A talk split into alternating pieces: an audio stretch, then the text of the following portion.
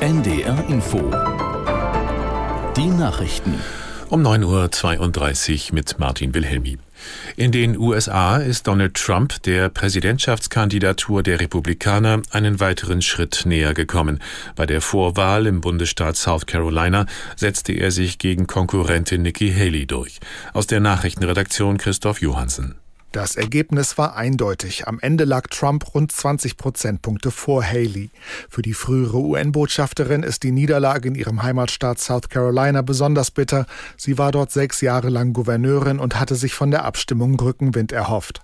Trotz der inzwischen fünften Vorwahlniederlage kündigte sie allerdings an, nicht aus dem Rennen auszusteigen. Trump wiederum beschwor die Einigkeit der Republikaner und richtete den Blick schon auf die Präsidentenwahl im November. Dann werde es heißen, Joe Biden ist gefeuert. Auch die Demokraten halten Vorwahlen ab. Der amtierende Präsident Biden steht aber als Kandidat praktisch fest.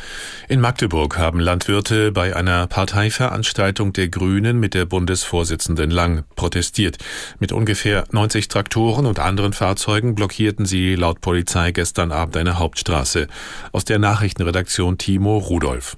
Als die Grünen-Vorsitzende Lang ankam, da gab es Buhrufe. Sie hat kurz mit den Bauern dann gesprochen und die haben zum Beispiel gefordert, dass es für Agrardiesel weiter finanzielle Unterstützung gibt. Bei der Abfahrt haben die Bauern dann mit einer Menschenkette Langs Auto zwischenzeitlich blockiert. Festnahmen gab es da keine. Das ist nicht das erste Mal, dass es von Landwirten teils hitzige Proteste gegen die Grünen gibt. Anfang Januar hatten sie zum Beispiel eine Fähre blockiert, auf der Bundeswirtschaftsminister Habeck war. Und an Aschermittwoch hatten die Grünen in Baden-Württemberg eine Veranstaltung abgesagt, wegen der aggressiven Stimmung bei Bauernprotesten da. In Belarus wird heute ein neues Parlament gewählt. Es ist die erste landesweite Abstimmung seit der Präsidentenwahl vor vier Jahren und der gewaltsamen Niederschlagung der anschließenden Proteste. Die Abstimmungen gelten als unfrei und manipuliert. Unabhängige Wahlbeobachter hat Präsident Lukaschenko nicht eingeladen. Lukaschenko ist ein enger Verbündeter von Russlands Präsidenten Putin. Er führt Belarus seit 1994. In Los Angeles sind am Abend die SAG Awards vergeben worden, die Preise der US-Schauspielergewerkschaft Screen Actors Guild. Den Preisträgern werden gute Chancen bei den Oscars zugeschrieben, die am 10. März vergeben werden. Aus Los Angeles Antje Sieb.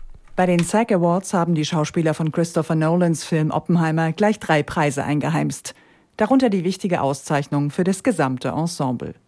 Zusätzlich gewannen Killian Murphy und Robert Downey Jr. die Preise als bester Haupt- und bester Nebendarsteller für ihre Rollen in dem Drama um den Vater der Atombombe.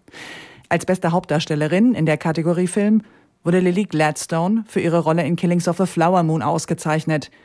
Den Preis als beste Nebendarstellerin bekam Davine Joy Randolph, die in The Holdovers eine Köchin spielt. NDR Info Podcast jetzt zwischen Hamburg und Haiti.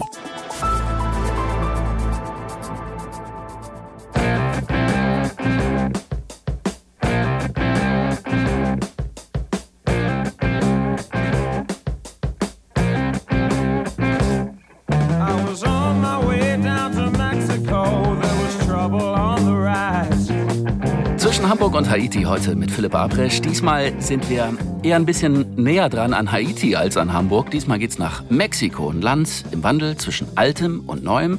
So hat's Andrea Brag-Peña genannt, meine liebe Kollegin, mit der wir gleich sprechen. Mexiko ist oft in den Schlagzeilen. Nicht immer sind es schöne Schlagzeilen. Drogenkrieg, Migration, großes Thema gerade im amerikanischen Präsidentschaftswahlkampf. Aber Mexiko ist auch ein wunderbares Urlaubsland mit viel Strand, viel Palmen, viel Kultur, viel Maya-Kultur.